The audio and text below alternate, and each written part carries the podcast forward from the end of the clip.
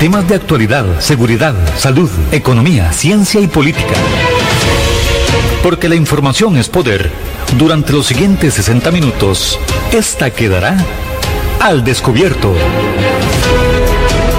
Con usted al descubierto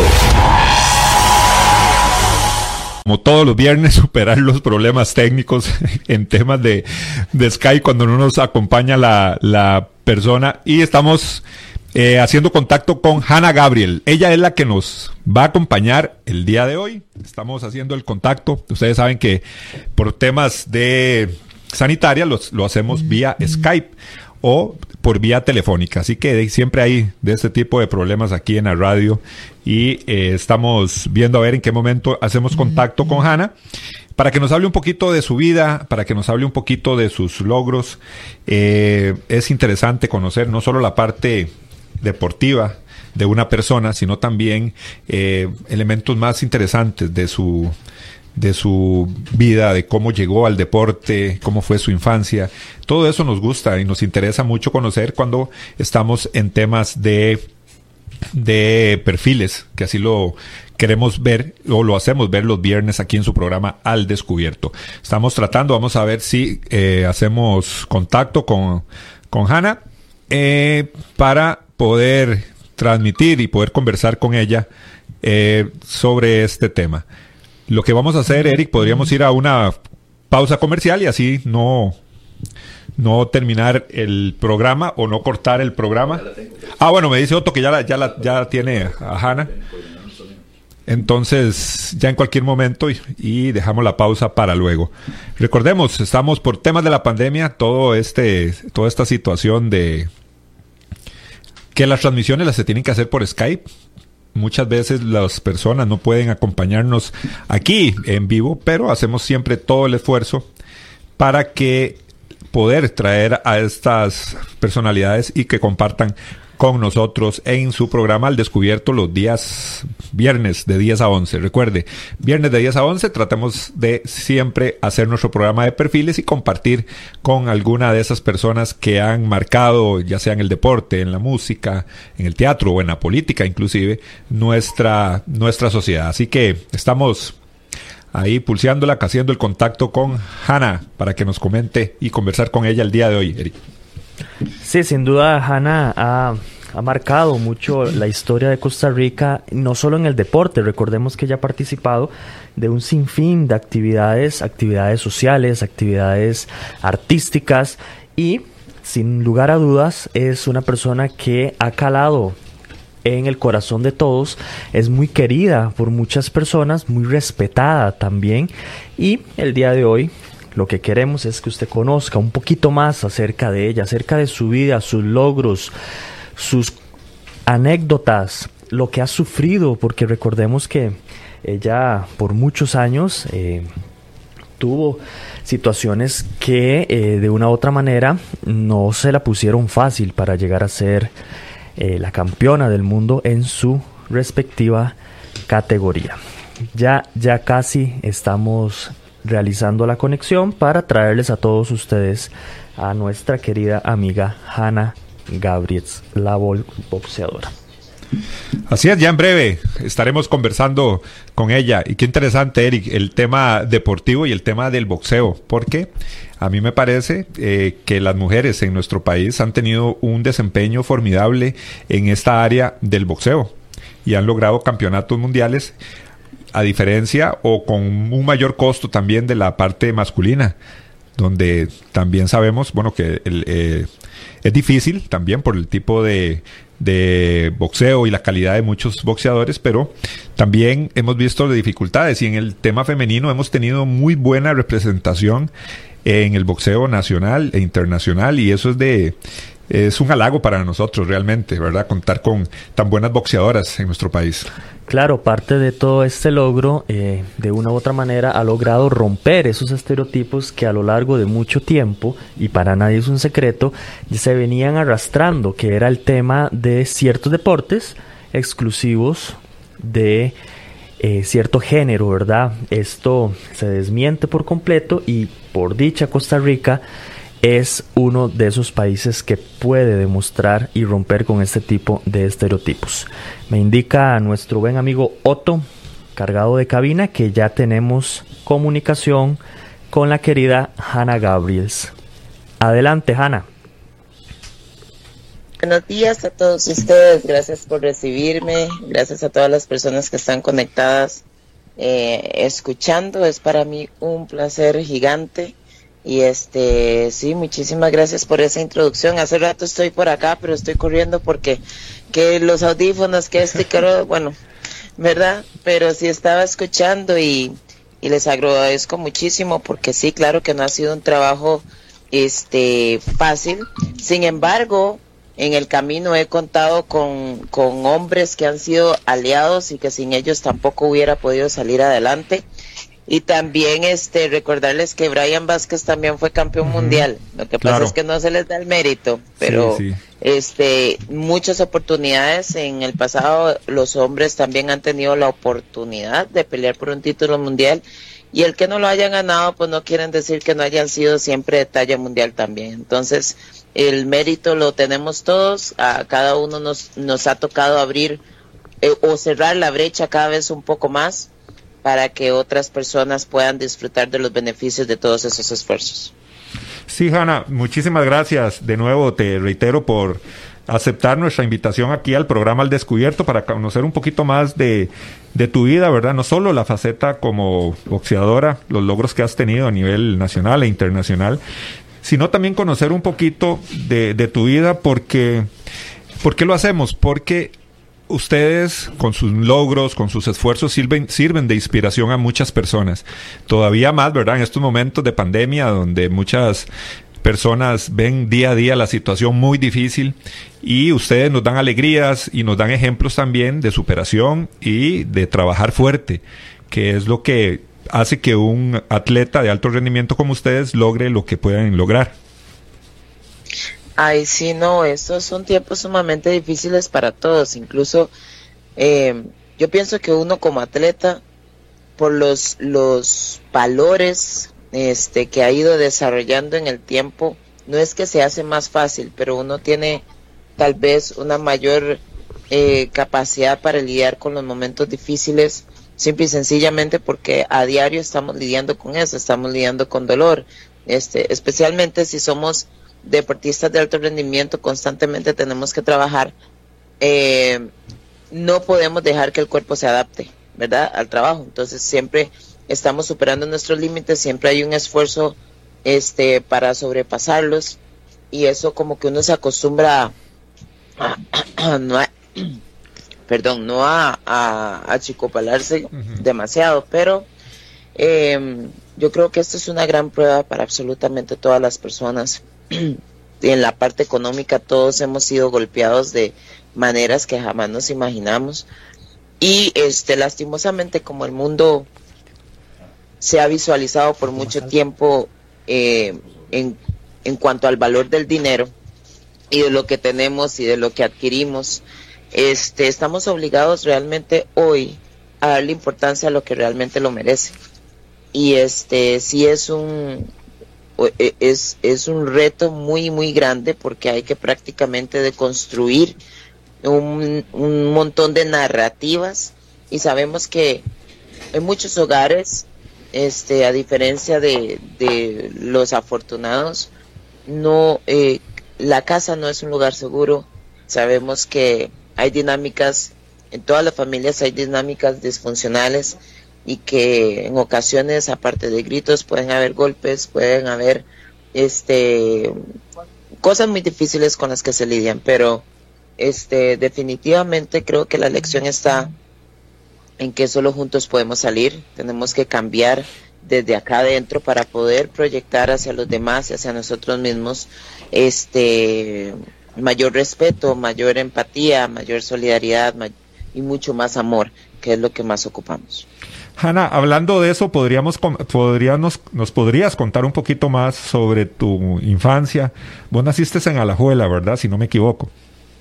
Sí, señor, yo nací en Alajuela, pero viví eh, unos años en Turrialba, de donde es mi papá. Ahí estuve, no sé, hasta los nueve años, tal vez. Eh, después nos vinimos para la escuela otra vez y, y viví ahí hasta los, no sé, como unos 25, 27 años, no sé, 26 años. Y ahorita vivo en Tabarce de Mora. Este, pero bueno, sí, mi niñez fue, fueron tiempos muy bonitos, aunque tengo una, una gran mancha. Siempre que, que trato de contarle a la gente sobre mi vida, les digo que mmm, lo que yo recuerdo es de los cinco años en adelante. Y a los cinco años mis papás me metieron en, en atletismo, me llevaron a hacer mi primera carrera. Yo digo que seguro yo era una chiquita tan atarantada y tan enérgica que seguro ellos dijeron, no, hay que ponerla a hacer algo. Entonces me llevaron, me llevaron a, a, a una carrerilla de 25 metros. Y este, paralelamente a eso, a los cinco años también sufrí un abuso sexual. Entonces yo le digo a la gente que prácticamente esa decisión que tomaron mis padres de llevarme a, a correr este fue mi salvación en el momento, porque fue en el, en el deporte eh, donde yo encontré refugio, donde en vez de volverme una niña introvertida, este, insegura, eh, y que se enfocara en, en, las secuelas de ese trauma, eh, el atletismo me permitió un espacio donde yo podía ser yo, ¿verdad? Donde podía ser agresiva, donde podía ser competitiva, donde podía gritar, donde podía brincar, este, sin importar lo que pasara en mi vida. Entonces, eh, los siguientes años tuvimos muchos logros. Mis papás hicieron un esfuerzo muy, muy grande siempre porque nosotros tuviéramos eh, la oportunidad de entrenar. De hecho, nos movimos de Turrialba a, a La Juela para poder tener la oportunidad de entrenar con el equipo de Belén con el señor Oscar Álvarez. Y ahí estuve con don Oscar hasta los probablemente 17 años. Y el último año, yo me lesioné a los 15 años. A los 17 me, prácticamente me retiré. Pero traté un año de, volver y en eso me ayudó el equipo de Alajuela. Este, y, y al final, bueno, me tuve que retirar por, por la lesión. Yo siempre le cuento a la gente que, que yo no he, yo era buena estudiante porque si no mi mamá me, me jueteaba, la verdad. Yo era una buena estudiante arriada. a la, a la fuerza. No me... a la fuerza, exacto. Porque yo, mi mamá, bueno, mi mamá sí y mi papá siempre querían que nosotros fuéramos buenos estudiantes y demás, pero no sé si es por, por lo que pasó de pequeña, que yo solo uh, me enfoqué en mi única meta que era ser campeona olímpica o campeona mundial en atletismo. Entonces cuando a los 15 años yo me lesiono y dos años después a mí el doctor me dice, Jano, usted no va a poder volver a hacer deporte nunca más. Esa lesión es muy seria.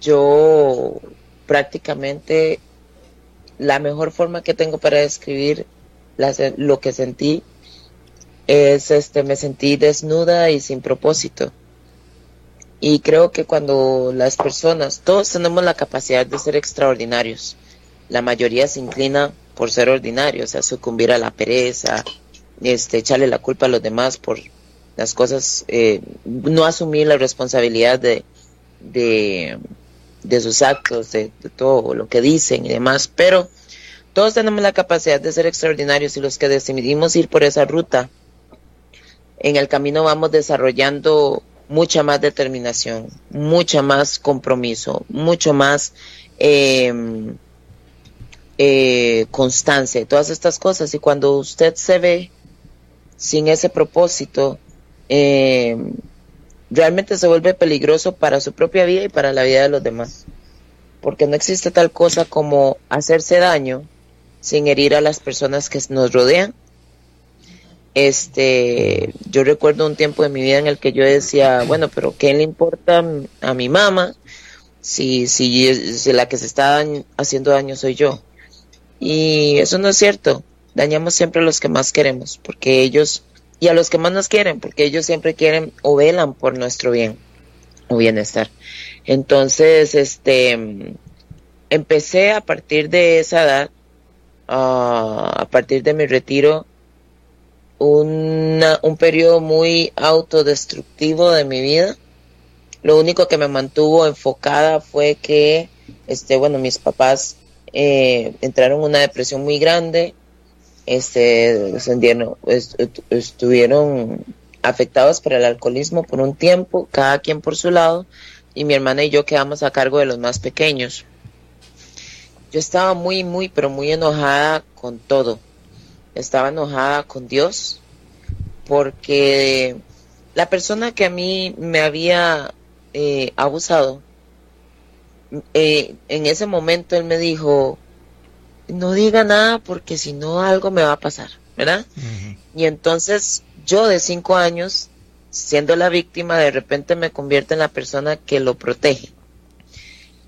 Por ahí en mi adolescencia, esta persona me empieza a ridiculizar y me, y me empieza a humillar y a reírse de mí en eventos familiares y ese tipo de cosas. Era una persona de mucha confianza en la familia. Y yo me empecé a enojar, pero ya para este punto donde yo me tuve que retirar, este, donde prácticamente todo se juntó, eh, yo estaba, me enojé con Dios porque esta persona de repente era eh, un líder religioso en una célula eh, células, le dicen al grupo de personas, de una célula de jóvenes. Y yo estaba muy enojada porque yo decía que hipócrita, que esto y que el otro, y al final uno le echa la culpa a Dios y como suele ser en este tipo de situaciones, nunca hacemos que, nunca le atribuimos la responsabilidad a quien la merece. La, la hipocresía y todas esas cosas le pertenecían al agresor, no a Dios. Pero bueno, yo en mi poco entendimiento y en mi juventud y demás, opté por odiarlo a él. Eh, me enojé mucho con las instituciones eh, gubernamentales encargadas de eh, ayudar a los atletas porque en mi casa habíamos tres, tres seleccionados, éramos cinco hijos, tres seleccionados nacionales, dos buenos estudiantes porque eran buenos, una que era riada, pero buenos estudiantes al fin y todos éramos seleccionados nacionales. Y lo único que pagaba, por ejemplo, la Federación de Atletismo en ese tiempo eran impuestos de salida. Mi papá pedía prestado día y noche para que nosotros pudiéramos entrenar, para que pudiéramos ir semana a semana a los campeonatos nacionales, para que pudiéramos ir a todos los torneos centroamericanos, lo que fuera. Y esos fueron años y años de sacrificio que los llevaron a bancarrota. Entonces yo me enojaba porque yo decía, ¿cómo es posible que no haya nadie o que no hubiera que, no hubiera nadie que dijera, a esta familia hay que ayudarla, ¿verdad? Este, entonces hubo un periodo donde la dinámica familiar fue súper difícil hasta que ellos decidieron separarse y bueno, em, como dije antes, lo único que me mantuvo enfocada fue, fue mi familia. Yo viví en Estados Unidos aproximadamente un año. Em, unas señoras de acá me dieron la oportunidad de ir allá a trabajar haciendo trenzas. Me hice de un novio que, que tuvimos una relación súper tóxica, hubo violencia intrafamiliar, como le dicen ahora. Eh, le agarré tanto miedo y tanta cosa que, em, bueno, yo me embaracé y empecé a sufrir ataques de pánico porque le tenía mucho miedo, perdí al bebé y después de, una situación bastante peligrosa me tuve que venir para Costa Rica porque mi vida peligraba. Hanna, ¿cuántos años tenías en ese momento? 18, 19. Entre los 18 y 19 años. Sí, estaba súper joven. Ah, estaba súper joven, pero yo pienso que, y es una de las razones por las cuales me certifiqué como eh, instructora de empoderamiento y autodefensa para mujeres y para niños entre 5 y 10 años y espero certificarme en las otras edades también. Y es principalmente porque la realidad es que eh, nos enseñan mate, nos enseñan español, nos enseñan religión, no nos enseñan las herramientas, no nos brindan las herramientas que necesitamos para lidiar eh, con un montón de temas y con inteligencia emocional. Y este, eso precisamente es lo que hace que muchas personas se pierdan en el camino Y hay algunas personas que no encuentran el camino de vuelta. Y es triste porque eh, somos víctimas de todo un sistema, de toda una serie de creencias, una un montón de narrativas que hay que deconstruir y que hay que realmente eh, tratar de desarrollar nuestro criterio propio, ¿verdad? Y este, en ese tiempo, yo furiosa con absolutamente todo, ya de por sí no me sentía valiosa, no me sentía merecedora de buenas cosas porque uh, todo lo que yo soñaba era con ser campeona olímpica. Entonces, cuando yo ya no podía hacer eso, el pensamiento que yo eh, tuve fue, y entonces, ¿para qué tanto esfuerzo? ¿Para qué tanto sacrificio? ¿Para qué tantas madrugadas? ¿Para qué mis papás dejaron de comer a veces? Pasaron hambre. ¿Cuántas veces mi papá se humilló pidiendo dinero, este, diciendo que no podía pagar? O tal vez tratando de evitar a la persona a la que le tenía que pagar por vergüenza. Todas esas cosas a mí me duelen todavía. Porque porque eh, tal vez uno carajillo no piensa en esas cosas, pero ahora uno como padre sabe que uno por los hijos hace lo que sea necesario y los míos hicieron lo que fuera necesario.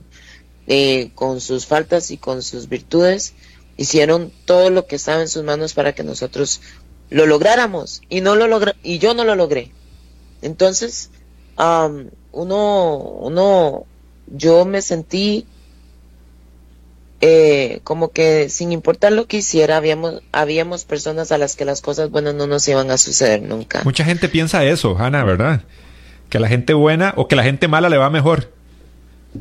Sí, es cierto. Y es cierto en muchos sentidos. Lo que pasa es que depende de dónde, dónde, depende de dónde uno ponga su tesoro. Porque si usted piensa, ok, si su tesoro es el económico, donde usted ve a una persona mejor económicamente, usted piensa que a esa persona le da mejor en la vida. Pero la realidad es que el dinero no lo compra todo y eso lo sabemos. Y lo sabemos especialmente cuando no hay salud. Lo sabemos especialmente cuando las personas con las que contábamos este nos traicionan o nos lastiman o son desleales. Pero también hay que reconocer que nosotros somos todo eso también para otras, otras personas.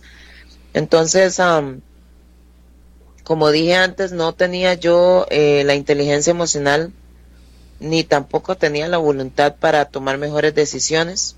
Me dediqué a existir, me dediqué a, a ver cómo les daba de comer a mis hermanos. Y una de las cosas que yo quisiera dejar en esta, en esta entrevista es la responsabilidad que tenemos nosotros como hijos también. Porque en mi adolescencia yo, yo le puse mucho, o sea, toda mi niñez y mi adolescencia, pero cuando las secuelas de mi trauma empezaron a florecer, la dinámica familiar se empezó a romper. Uno, como adolescente, siempre encuentra una oportunidad para salirse con la suya. No le gusta lo que está pasando en la casa, no lo disfruta. Eh, de hecho, sin darse uno cuenta, está más triste que enojado.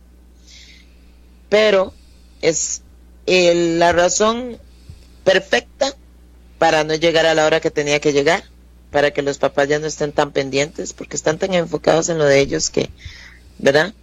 Eh, es la oportunidad eh, eh, maravillosa para ponerse a reclamar, para ponerse a, a para ponerse malcriado y un montón de cosas. Toda la rebeldía. Y eso es para, darle rienda suelta a la rebeldía. Y, y en un final es lo que somos, somos seres humanos y lo más fácil es darle rienda suelta a, a lo que sentimos.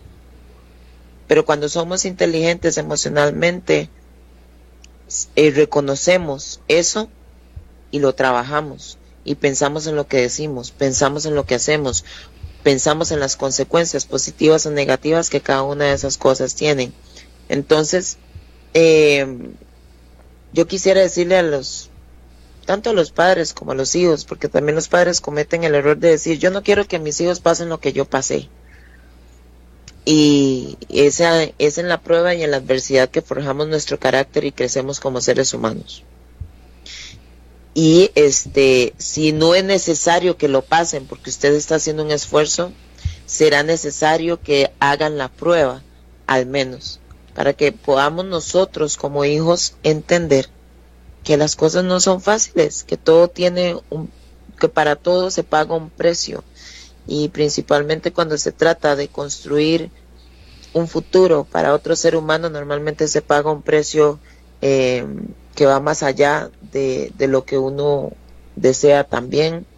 Entonces, este, decirle a todas esas personas que tal vez tienen una dinámica familiar difícil en el momento, si los papás la están pasando mal económicamente, los hijos también. De nada sirve engañarlos, hacerlos creer que todo está de maravilla. De nada sirve aparentar porque es por medio del ejemplo que les enseñamos a nuestros hijos cómo enfrentar esas cosas. No sermoneándolos, pero sí por medio de la experiencia. Y la familia es el lugar más seguro para hacerlo, porque uno se puede enojar y lo pueden regañar y, y hasta pueden haber malas palabras y un montón de cosas, pero si tenemos buenos padres, si tenemos buenos hijos, si respetamos el, y tenemos el valor de la familia, este siempre va a ser desde un lugar lleno de amor, este, con sus virtudes y con sus faltas, pero lleno de amor. Un saludo para... Em, perdón, un saludo para nuestro amigo Kenneth que hace su reporte de sintonía. Dice, admirador 100% de Hanna, también para Gustavo Martín. Andrea nos dice por acá, muchísimas gracias por compartir esta historia con todos nosotros. También Federico pregunta, Hanna, en la escuela te agarraste alguna vez con alguien? Yo nunca consideré el boxeo hasta los 20 años. Y en la escuela tuve que sonarme a alguien, sí. Pero es porque me hacía mucho bullying. ¿Quién? Por supuesto que yo. y no, no has vuelto, no, lo has vuelto a ver a la, a la muchacha o al niño, no sé con quién fue. No, después me hice amiguísima de ellos. Lo que pasa es esto, digamos. Yo nunca fui violenta hasta que a mí me... Bueno, era tanto el bullying que me hacían en kinder, escuela y todo, que ya a los nueve años dije, no, no, no más. Y me soné un par de personas que se trataron de pasar y ya después nadie se metía conmigo. Al igual fue en el colegio. En el colegio hubo una primera experiencia ahí que uno, los quintos empezaron a molestarme y después de que le metí un patadón a uno y lo dejé dormido, se acabó la fiesta. Nunca más me volvieron a molestar. Pero aquí entra mucho el tema porque a veces la gente, cuando yo doy charlas anti-bullying en colegios y escuelas, la gente que me conoció en esos tiempos, a veces dicen, ay, esa madre, más bien ella era la que hacía bullying, pero hay una diferencia entre ser un bully y hay una diferencia, hay otra, y es, y entre ser una persona que no se vaya a dejar. Y yo aprendí hace mucho tiempo que si usted se deja montar, eso es un ciclo. Igual la persona que, que, está haciendo el bullying también es un ciclo, se va a permitir, va a permitir hacerlo porque eh, ambas personas sufren de baja autoestima. Ambos son inseguros, ambos lo que pasa es que tienen, lo proyectan de manera diferente. Y este, yo siempre le digo a la gente, hoy en día, aunque la gente no reconozca que, hay racismo en Costa Rica, no se imaginan ustedes la cantidad de mensajes que yo recibo de mamás y de papás que están desesperados porque su hijo negrito o su hija negrita este, son bulliados todos los días, son ofendidos todos los días. Nunca nadie habla de esos bullies. Apenas el negrito se defiende, entonces es lo peor, ¿verdad? Entonces yo prefiero ser recordada como la negrita que no aguantaba nada y como ustedes le quieren llamar antes de la negrita que todo el mundo se montaba y nadie se acuerda de absolutamente nada más. este hay mensajes. Hay que defenderse. Sí, perdón. Don Julio, Hanna proviene de una familia deportista y sobre todo de grandes valores, de los que he escuchado, entre otros su padre, doña Maruja, Windel, el futbolista Ramírez Bin, mi respeto y gran admiración. No aflojes, Hanna, nos dice nuestro buen amigo Julio acá a través del WhatsApp. También José Romero le hace una pregunta a Hanna. Para ser un boxeador de alto rendimiento, se requiere inteligencia emocional. ¿Qué papel juega esa inteligencia emocional? Para ser un deportista en general hay que tener inteligencia emocional. Yo pienso que antes de ser deportista o boxeador o lo que sea, uno es un ser humano. Y absolutamente, usted puede, por ejemplo, yo pongo mi ejemplo porque es, es de lo que puedo hablar. Cuando yo estuve en atletismo, y a mí eso me, como dije antes, era mi refugio, pero obviar las cosas e ignorarlas no quieren decir, no quiere decir que se fueron. Eventualmente y en algún momento todo va a, a, quebrarse y le va a tocar lidiar con eso, quiera o no. Pues, uno decide cuánto tiempo tarda, pero es imposible tener una vida plena sin haber, sin enfrentar y sin sanar lo que nos duele y lo que nos, los que nos hace, digamos, eh, lastimarnos cada vez más. Entonces la inteligencia emocional yo creo que es indispensable porque en un final yo puedo ser la boxeadora más campeona del mundo y si por dentro estoy destruida, no puedo disfrutar esas cosas. No puedo tener una percepción de la vida hermosa. No puedo. Entonces, creo que ante todo, inteligencia emocional para poder ser un, para poder irse construyendo como un mejor ser humano y este poder estar tranquilo consigo mismo con las decisiones que toma y este poder ser pleno. Hanna, tu papá era boxeador, ¿verdad? También, inclusive, él tuvo la oportunidad de ir a, Juegos Olímpicos, si no me equivoco. Sí, pero le, en ese tema de la argolla le quitaron el tiquete para que otro fuera y él se quedó en México haciendo campamento. Pero sí tenía la posibilidad de ir a Olímpicos y de...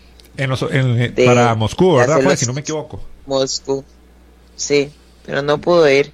Le dijeron va, va a ir a hacer un campamento antes de ir a Olímpicos y, y en México vio cómo su tiquete se lo llevó el hijo de alguna de alguna alguna persona que estaba era algo de la alguna federación entonces eso pasa usual bueno pasaba mucho antes a mí me pasó así con un panamericano me quedé aquí en Costa Rica y me di cuenta que en ese entonces alguien de la federación fue con su familia a tirarse los panamericanos. Ni siquiera competir, era ir a ver. Era ir a ver y nosotros entrenamos todo el equipo. Íbamos creo que ocho, tal vez, no sé, menos.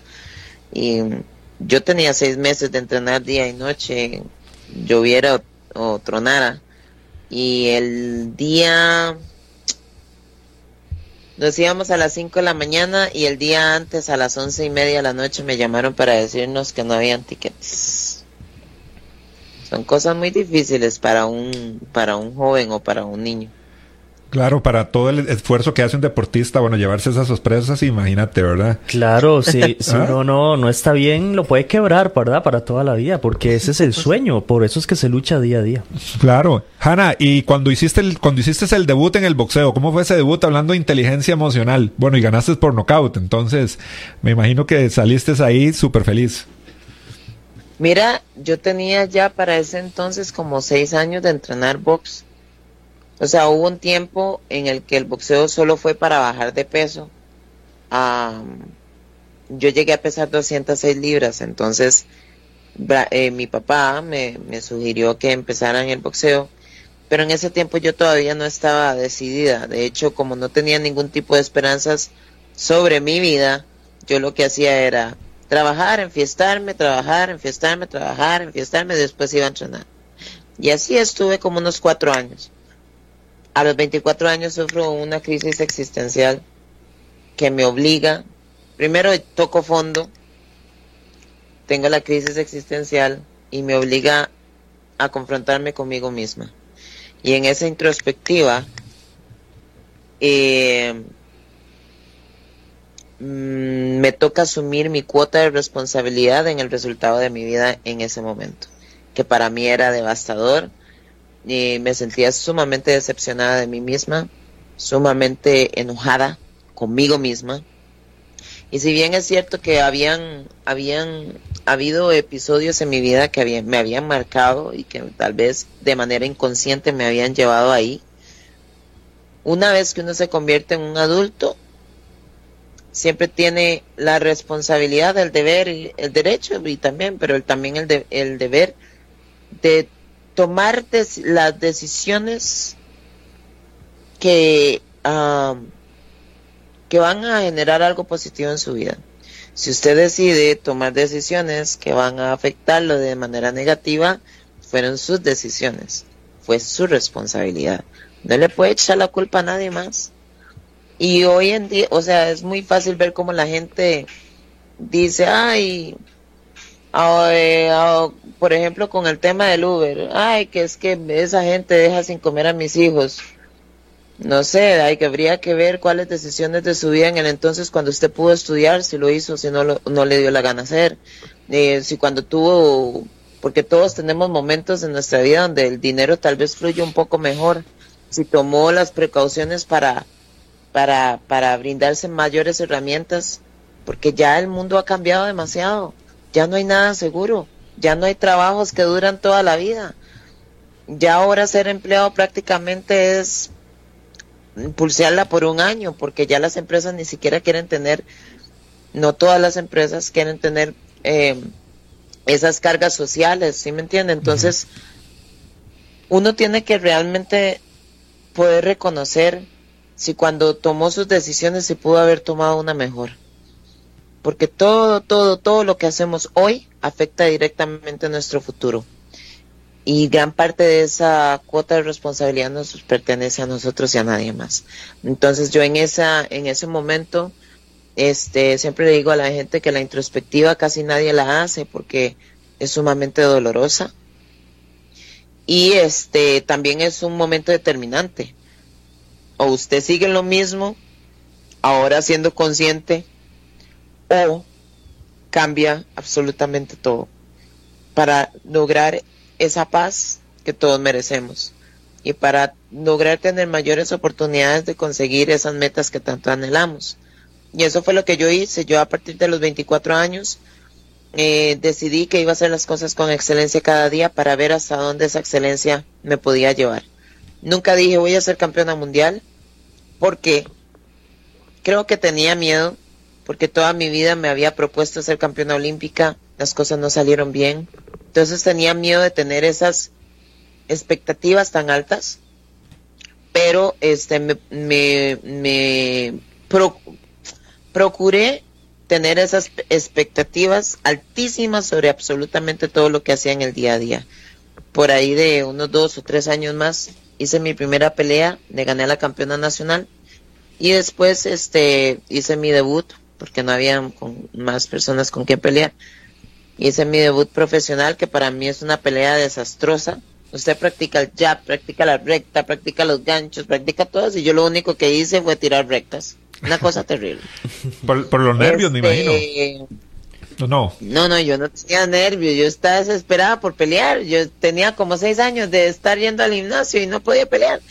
Estaba desesperada. Pero es, es, hay una diferencia muy grande entre, digamos, cuando usted va al gimnasio eh, y guantea. En, guanteando se puede hacer un montón de cosas buenas, pero a la hora de la pelea, el poder ejecutar este es sumamente difícil, ¿verdad?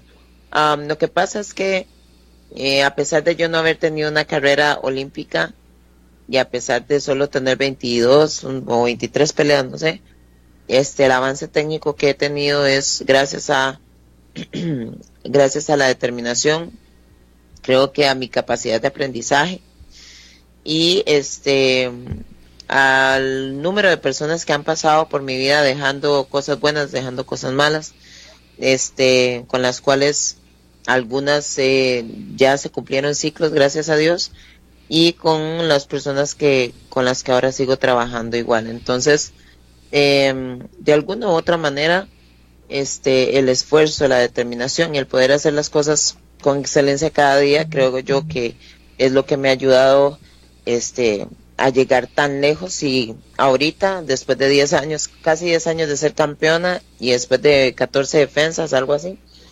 eh, no solo soy supercampeona por la cantidad de defensas que he hecho, sino que estoy entre las 10 10 mejores boxeadores libra por libra del mundo este actualmente. Entonces son son logros importantes pero creo que son logros que solo solo Dios ha permitido que se den este porque él tiene un propósito más allá de esas victorias. El propósito tiene que ver con el poder inspirar a veces algunas vidas o el poder poner como ejemplo o contar estas cosas que de cierta manera son bastante personales y no todo el mundo se siente orgulloso de cortarlas, pero yo no me siento orgullosa de esas partes de mi vida. Sin embargo, Dios ha convertido todo eso en una historia de superación, en una historia maravillosa y, y eso de alguna forma siempre toca la vida de unos y les permite inspirarse para lograr su propio, para buscar su propio camino. Entonces, ¿cómo no sentirse honrado? Don José Romero Guerrero, muchas gracias Hanna por todas estas historias, por las respuestas. Es necesario educar a las familias en todos estos temas, nos dice. También Giovanni, un testimonio muy duro de una gran mujer. Todo nuestro apoyo y nuestro cariño. Hanna y amigos que nos siguen a través de la transmisión, vamos a ir rápidamente a una pausa y ya ya casi continuamos. Hoy nos acompaña la deportista boxeadora Hannah Gabriels, campeona mundial, ya nos ha comentado un poco acerca de su niñez, de su adolescencia y queremos continuar hablando con ella, aprendiendo y escuchando esas anécdotas. Vamos a la pausa y ya casi regresamos.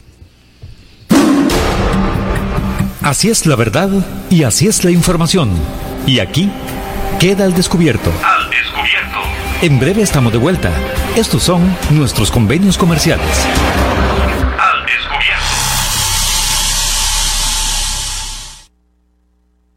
descubierto. ¿Tiene usted alguna necesidad para su empresa en seguridad informática y protección contra ataques? Proteja sus activos de criminales cibernéticos y déjelo en manos de expertos. Somos AtiCyber primera empresa de ciberdefensa avanzada de la región. Contáctenos hoy. Servicios arroba.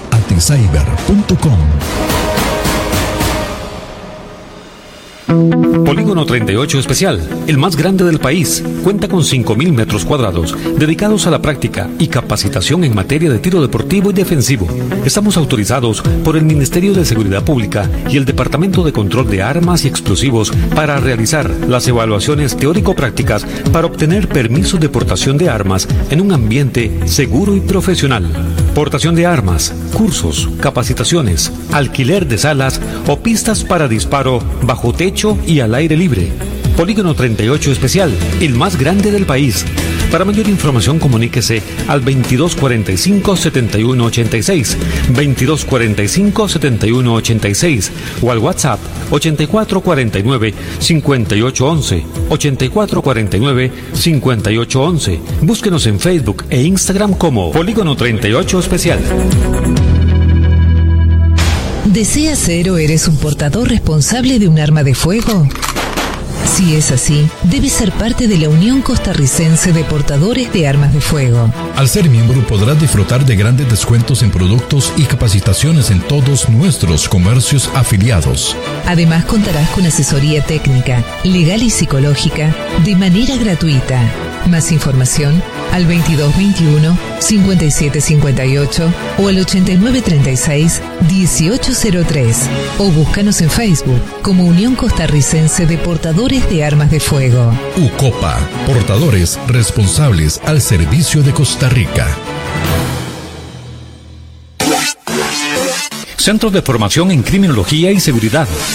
Somos líderes en capacitación en las áreas de criminología y seguridad, asesoría, consultoría, peritajes, armería e investigaciones privadas. Centro de Formación en Criminología y Seguridad. Para mayor información, comuníquese al 2221-7725, 2221-7725 o al WhatsApp 8556-1719, 8556-1719. Búsquenos en Facebook como Centro de Formación en Criminología y Seguridad. Tesoro más grande de una persona son sus hijos y los primeros años de vida los más importantes. En el Centro de Estimulación Temprana Little Fish le brindamos un ambiente seguro y confiable. Nuestra oferta académica incluye música, natación, yoga, lesco, inglés, literatura y educación física. Además, ofrecemos clases de natación para niños, jóvenes y adultos. Little Fish, la mejor opción profesional para el desarrollo integral de sus hijos. Estamos ubicados en Romuser, 125 metros norte del antiguo AID. Para más información, al teléfono 2520-0587 o búscanos en Facebook como Little Fish. Hay más temas que tocar en el espacio de hoy para poder dejar la información al descubierto. Al descubierto. Continuamos en su programa Al Descubierto, aquí en los 107.1 FM de su radio actual. Hoy nos acompaña en su programa de perfiles Hannah Gabriel. Hemos escuchado historias de ella, de su vida, de su adolescencia, su niñez, y estamos muy complacidos y muy contentos de que ella eh, haya aceptado la invitación. Aquí estábamos hablando, Eric y yo, en la pausa, que no es cualquiera al que le pega una campeona del mundo al, chiquillo este en la escuela. en la escuela. bueno, ahí tiene un buen recuerdo. Este, Eric, ¿hay mensajes? Nos dice nuestro querido amigo Rodolfo Ramírez, excelente programa, súper admirador de Hanna, una súper mujer en toda su palabra. Siga adelante motivando a generaciones por un mundo mejor, nos decía nuestro amigo Rodolfo. También por acá nos escribe Don José. Escuchándola se me viene a la mente la portentosa frase de Cicerón, cuando mayor la dificultad, mayor la gloria. Para la campeona, sin ánimo de inmiscuirme en su vida privada, él quiere saber si denunció a ese líder religioso. También dice excelente emocionalmente. Hannah está muy bien, se perfila como una súper, súper motivadora, nos decía don José.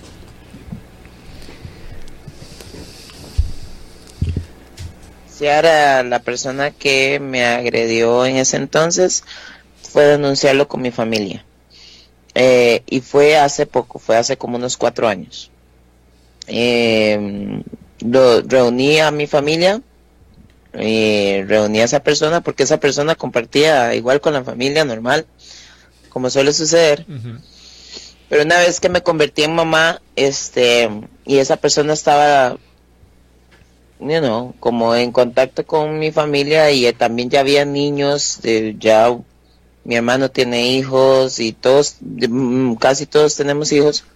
Em, empecé a sentir esta necesidad de, de hablar. Y no fue hasta en, hasta en una, en un entonces donde mi familia sabía que a, mí me había pasado algo, pero no sabían quién. Y en una situación en particular, este, mi hermana se dio cuenta con solo la actitud de él y la actitud mía. Y este, ella me cuestionó. Yo no supe mentirle y ella me dijo, tiene que hablar porque si algo más pasa, esa responsabilidad recae sobre usted. Y fue como un como una cachetada porque uno de cierta forma quiere creer que esas cosas solo le sucedieron a uno. Mm. Y normalmente son estas estas son personas muy carismáticas, eh, ¿verdad? Se ven muy confiables. Y yo de alguna forma no quería crear siempre, siempre la víctima carga como con culpa, vergüenza, pero además con la responsabilidad de que si algo malo va a pasar es culpa mía también, ¿verdad?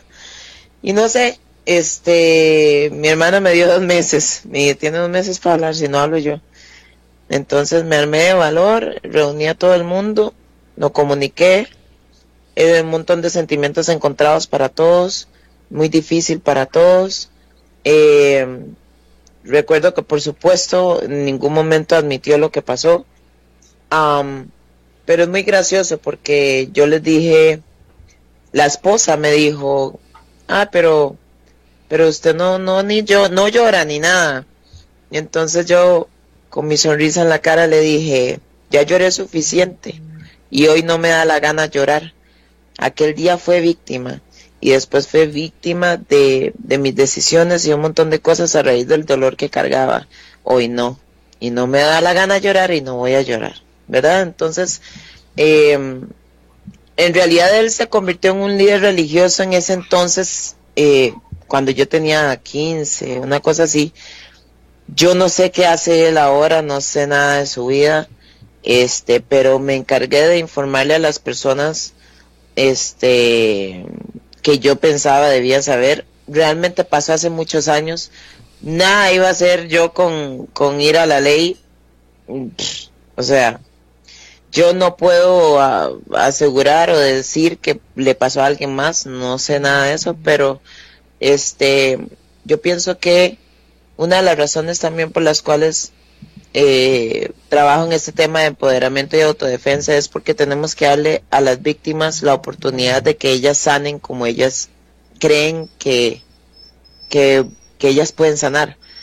A veces la gente dice, ay, ¿por qué no habla? Ay, ¿por qué? Seguro esto, seguro lo otro. Y la gente no tiene idea de lo que uno carga después de eso. No siendo el culpable, carga con tantas cosas por el resto de su vida que nosotros debemos de, de dejar que la víctima al menos tenga la potestad de decidir cómo sanar. Claro. Si es denunciar a la policía, genial. Si es denunciar en la familia, genial. Si es compartirlo con una amiga, genial. No podemos obligar a las personas a hacer como nosotros creemos que debe ser, porque hay un sistema, sí, este, un sistema judicial y toda la cuestión, pero normalmente no es efectivo. Conozco un montón de casos que, y hemos visto decisiones de jueces hoy en día que simple y sencillamente se pasan por todo lado.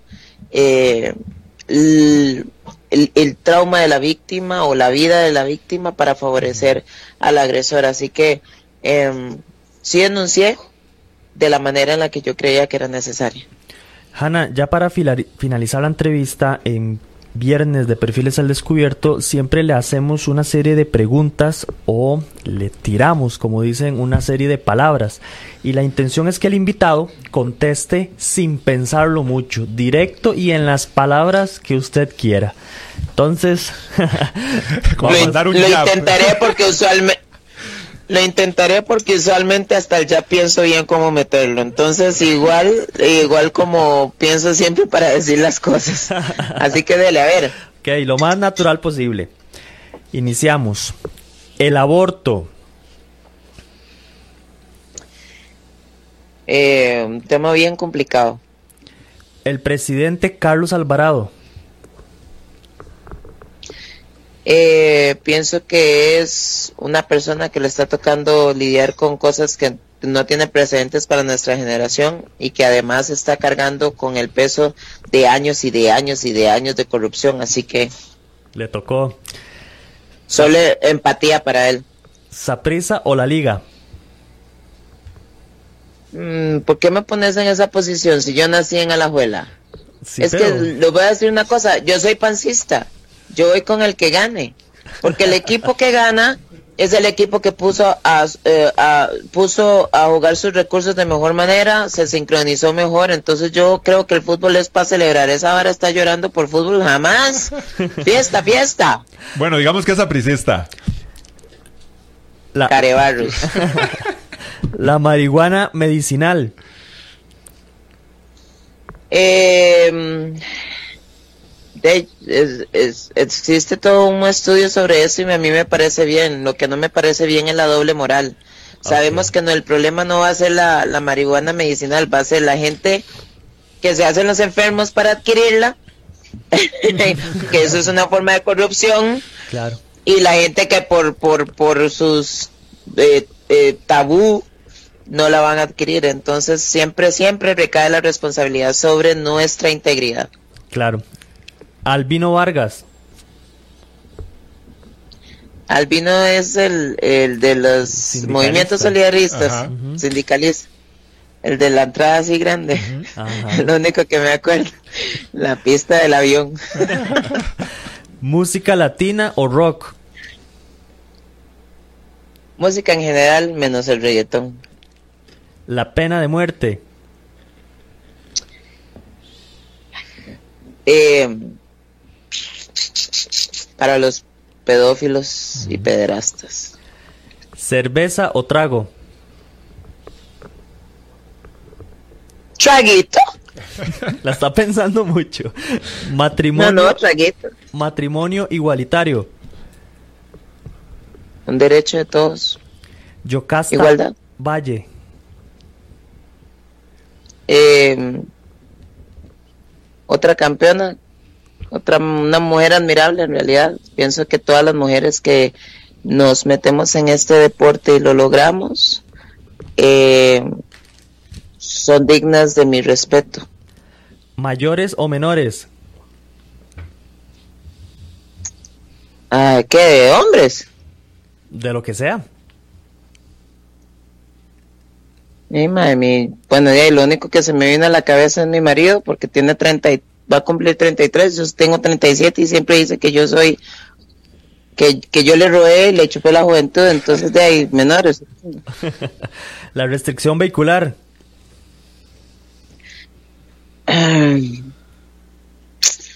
Este, necesaria. Si no, no llegamos nunca a la casa. Perros o gatos. Los dos Armas de fuego. Necesarias. Y yo tengo portación de arma Ah, también. bueno. Oiga, extraterrestres, ¿existen o no existen? Ojalá que sí.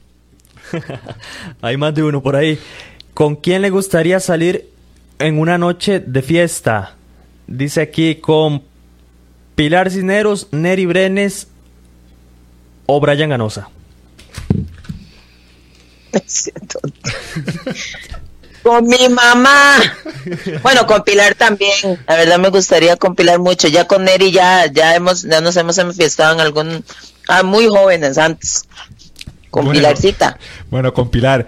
Eh, Hanna, muchísimas gracias, la verdad, por, por habernos acompañado este viernes en el programa. Agradecerte sinceramente. Muchísimas gracias a ustedes. Y yo quisiera agradecer también a mi patrocinador Drasambi, este, por siempre eh, respaldarme, por estar ahí.